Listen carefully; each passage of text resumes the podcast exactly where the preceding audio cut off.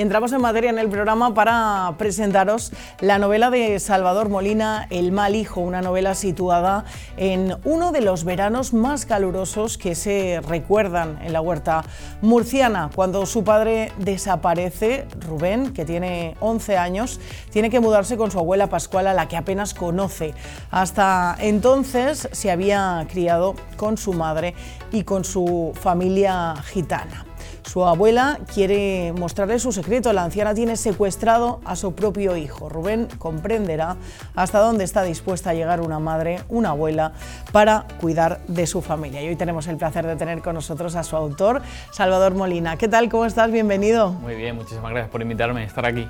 Eh, esta es tu primera novela porque tú eres eh, dramaturgo eh, y guionista de cine y, y televisión. ¿Cómo eh, decides eh, empezar a escribir y embarcarte en esta aventura? Pues bueno, la novela siempre ha sido algo que empecé a escribir, incluso mucho antes que los, guiones, porque me parece que es un formato mucho más libre, más divertido que escribir guion para televisión o para cine. Todos los, todos los que escriban guion y sean guionistas pues saben que tienes que ceñirte a algunas reglas muy claras y hay que ser muy... Bueno, al, fin y al cabo estás escribiendo una especie de manual de instrucciones, mientras que en la novela cabe todo y es mucho más divertido y puedes, puedes contar muchas más cosas más, más personales y hay mucha menos gente opinando del producto y al final, bueno, el mensaje que tú quieres lanzar llega mucho más limpio, pero sobre todo eh, me lo he pasado mucho mejor escribiendo narrativa que guiones, la verdad.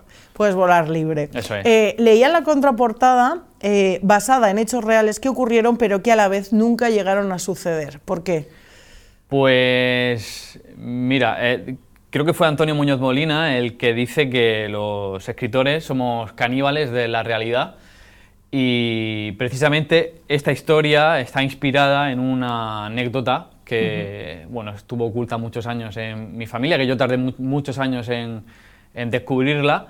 Y bueno, una tía mía intentó hacer algo para intentar ayudar a su hijo y resulta que, que la detuvieron a, tiempo y a mí me impactó muchísimo y no dejaba de preguntarme qué hubiese pasado si eh, esta mujer hubiese hecho lo que tenía en mente. Así que esta novela es eh, digamos, el resultado de esta suposición.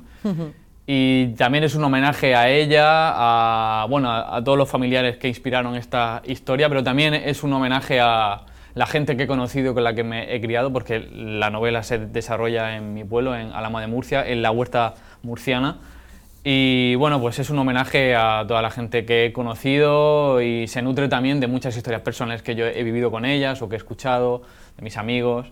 Entonces, pues al final vas picoteando un poco de todo lo que has conocido para poder crear tu, ficción. Todo ocurre, como decías, en Alama de Murcia, un pueblo rodeado de, inmigrantes que recogen cosechas, donde eh, el nieto eh, descubre todo lo que nunca supo de su padre mientras deja atrás su niñez. Eh, un poco, sin contar demasiado. bueno, a ver, los padres siempre son un misterio, ¿no? Para, para los hijos y Rubén lo que va descubriendo en este verano, que al, fin y al cabo en este verano él pasa de ser un niño a ser un adulto y lo hace precisamente por, eh, por el hecho de que su abuela comparta su secreto con él, que es básicamente eh, que tiene secuestrado a su padre para intentar ayudarlo por un problema de adicción que tiene. Eh, pero a la, a la, vez también va descubriendo aquello que no sabía sobre su padre, quién fue cuando tenía su edad, cuando fue niño, quién es ahora, por qué ha llegado a ser lo que es.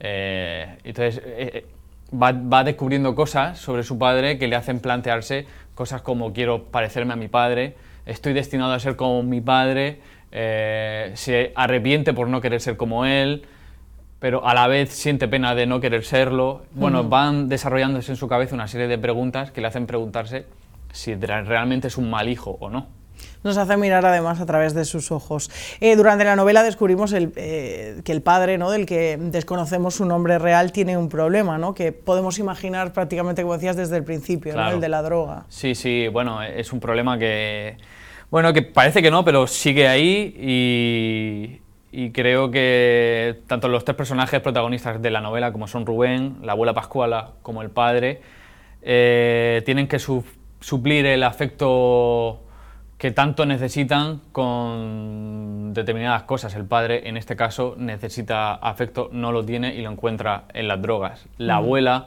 sí que lo encuentra por primera vez cuando empieza a relacionarse con su nieto y Rubén empieza a descubrir el afecto que tanto necesitaba en su abuela y también empieza a descubrir que quizá a lo mejor no necesita el afecto de su familia y que puede ser una persona independiente eh, sin necesitarlos.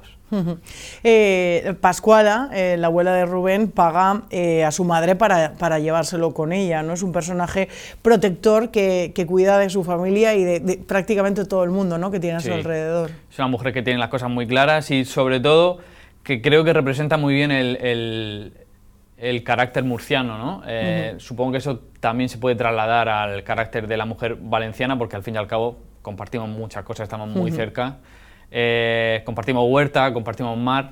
Entonces, la mujer murciana creo que ha sido una mujer que eh, no pide ayuda porque cuando más la necesitaba nunca se la han dado, por eso ella siente y sabe que tiene que sacar las castañas del fuego ella sola y por eso no se plantea si lo que está haciendo está bien, está mal. Tiene que hacerlo. Tiene que hacerlo, lo hace por su familia sin plantearse si está beneficiando a su hijo, si no, ella cree que es lo mejor para él y es lo que hace. Y así es. La droga, como decíamos, es uno de los principales temas de la novela, pero también está eh, ligado el amor ¿no? y el sacrificio de, de una madre, eh, de una abuela, uh -huh. en este caso de una madre, para intentar sacar a su hijo como sea de, de lo que le está pasando ¿no? y de la familia, también es uno de los temas que, que planteas. Claro, son, son, personajes, como decía, que andan faltos de mucho amor, y no un amor romántico, sino uh -huh. afecto. Y bueno, a lo largo de la novela irán encontrándolo. Eh, y son personajes que no han sido felices, sin que esto suene a algo muy. Eh, bueno, muy ñoño, pero uh -huh. irán encontrando la, la, poca felicidad de la que pueden ser capaces de disfrutar, irán encontrándola en el otro, en los momentos que comparten juntos. Y claro, eso es lo que hace que, aunque suene que es una novela pues, muy oscura, muy negra, creo que he intentado que por lo menos haya un resquicio de luz que pueda ayudar al lector a, bueno, a confiar a que estos personajes puedan salir adelante. Además, esta historia puede mmm, resonarnos y encontrar similitudes, ¿no? De gente que conocemos, de cosas como tú decías, ¿no? Que nos han, que nos han contado. ¿Por qué decidiste, eh, me lo has contestado antes en realidad, uh -huh. ¿no? Escribir sobre esto por, por, una historia que tú conoces, ¿no? Y que no conocías sobre tu familia. Sí, yo quería desde hace mucho tiempo escribir algo sobre Murcia porque me parece que es un sitio prácticamente desconocido, sobre todo en la ficción eh, estaba un poco cansado de que los guiones siempre impusieran que las ciudades donde se tenía que desarrollar la historia fuese Madrid, Barcelona, eh, las ciudades de siempre y me apetecía sobre todo que el, mis vecinos, Alama tuviese su propia historia, entonces esta novela, bueno, pues es un, es un pequeño regalo que me he hecho para uh -huh. bueno, que alguna vez se diga, bueno, hay, hay una novela que sucede en Alama y bueno, pues como he comentado, creo que muchos personajes, muchas situaciones son reales, de gente, uh -huh. de vecinos que vivieron o que siguen viviendo y bueno, yo espero que la lean y que se reconozcan en ella y la disfruten.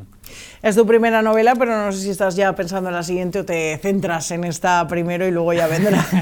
siempre, siempre estoy escribiendo. De momento he aparcado la segunda novela porque acabo de ser padre, entonces ahora mismo tengo que poner Enhorabuena. fuerzas. Muchas gracias. Tengo que poner fuerzas en cambiar pañales y no dormirme por las esquinas.